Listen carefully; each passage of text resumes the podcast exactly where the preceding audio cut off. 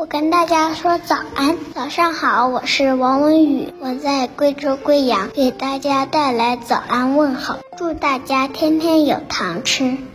大家早上好，这里是早安南都，我是实习主播嘟嘟俊豪。大家刚刚听到的是早安南都的特别环节，我和大家说早安，欢迎大家向我们投稿，把你的早安问候传递给更多人。今天是五月十八号，星期三，下面一起来关注昨夜今晨的热点新闻。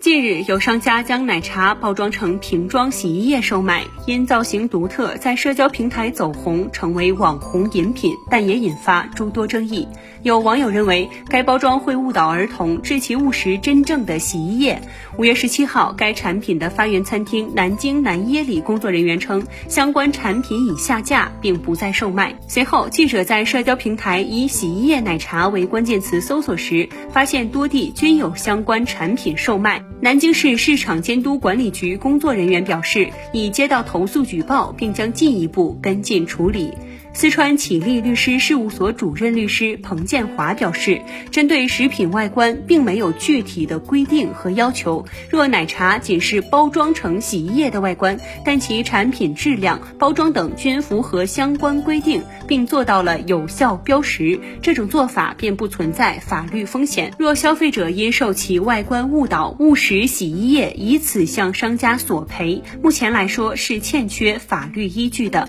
不过，如果因商家未进行相应标识等违反法律规定的行为，造成消费者权益受损，消费者可向商家索赔。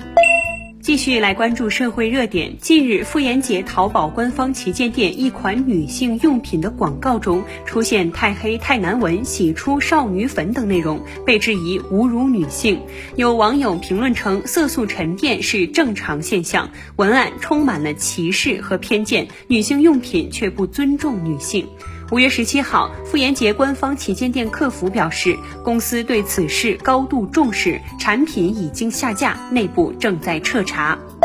五月十六号，广州铁路运输中级法院发布广州市二零二一年度行政诉讼十大典型案例，其中一个案例值得关注。男子石某宇在二零二零年的一天下班回家后突发疾病身亡，发病前仍一直通过微信处理工作事宜。石某宇的家人为其申请工伤，法院一审判决以及人社部门均驳回，遂提出上诉。法院二审认为，为了单位的利益，职工下班后因工作需要。继续占用个人时间处理工作事项的，属于工伤保险条例规定的工作时间和工作岗位的延伸。职工在家加班工作期间突发疾病死亡的，应当视同工伤。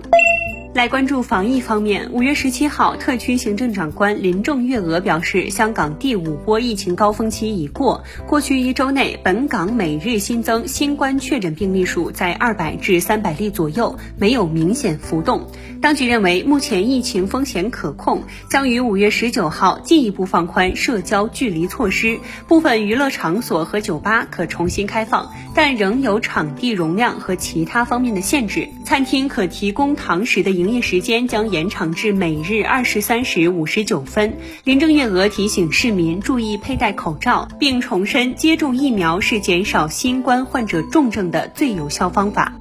来关注立法方面，近年来深圳消费投诉量逐年增加，消费领域突出问题备受社会关注。老年群体在购买保健产品时容易遭遇消费陷阱。近日，深圳经济特区消费者权益保护条例征求意见稿，其中提到，六十周岁以上消费者通过会议营销、集中授课、健康讲座、专家义诊、免费检查、免费体验、奖励免费或低价旅游以及电话推销、上门推销等形式购买保健产品等商品的，有权自收到商品之日起七日内退货，且无需说明理由。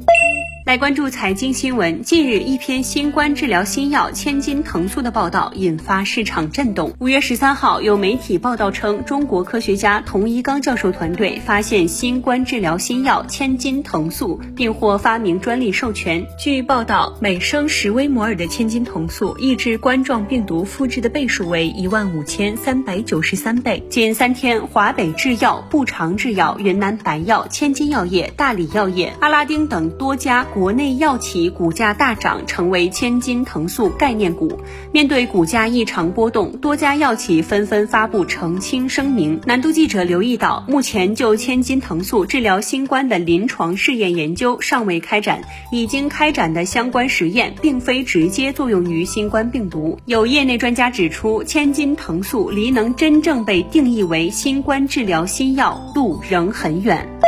来关注娱乐新闻。五月十七号，芒果 TV 自制励志成长音乐竞演综艺《乘风破浪》第三季公开嘉宾阵容。前两季嘉宾那英、宁静作为师姐回归，本季成员则包括了张强、许茹芸、钟欣桐、薛凯琪、王心凌、蔡卓妍等大众童年回忆。郑秀妍、谭维维、郭采洁、吴莫愁等实力派歌手，还有黄奕、胡杏儿、吴谨言、张天爱等演员。此外，节目邀请滑雪运动员。徐梦桃、国内顶级舞者朱洁静、唐诗逸等嘉宾，其中因获得2022年北京冬奥会自由式滑雪女子空中技巧金牌而为大家所熟知的徐梦桃，可谓是本季节目阵容中最大的惊喜。她在微博上分享到，从三周台到综艺舞台，不仅是勇敢跨界，更是重塑自我。以上就是今天的早安南都的内容，更多精彩内容请关注南方都市报 APP。本节目由南方都市报出品。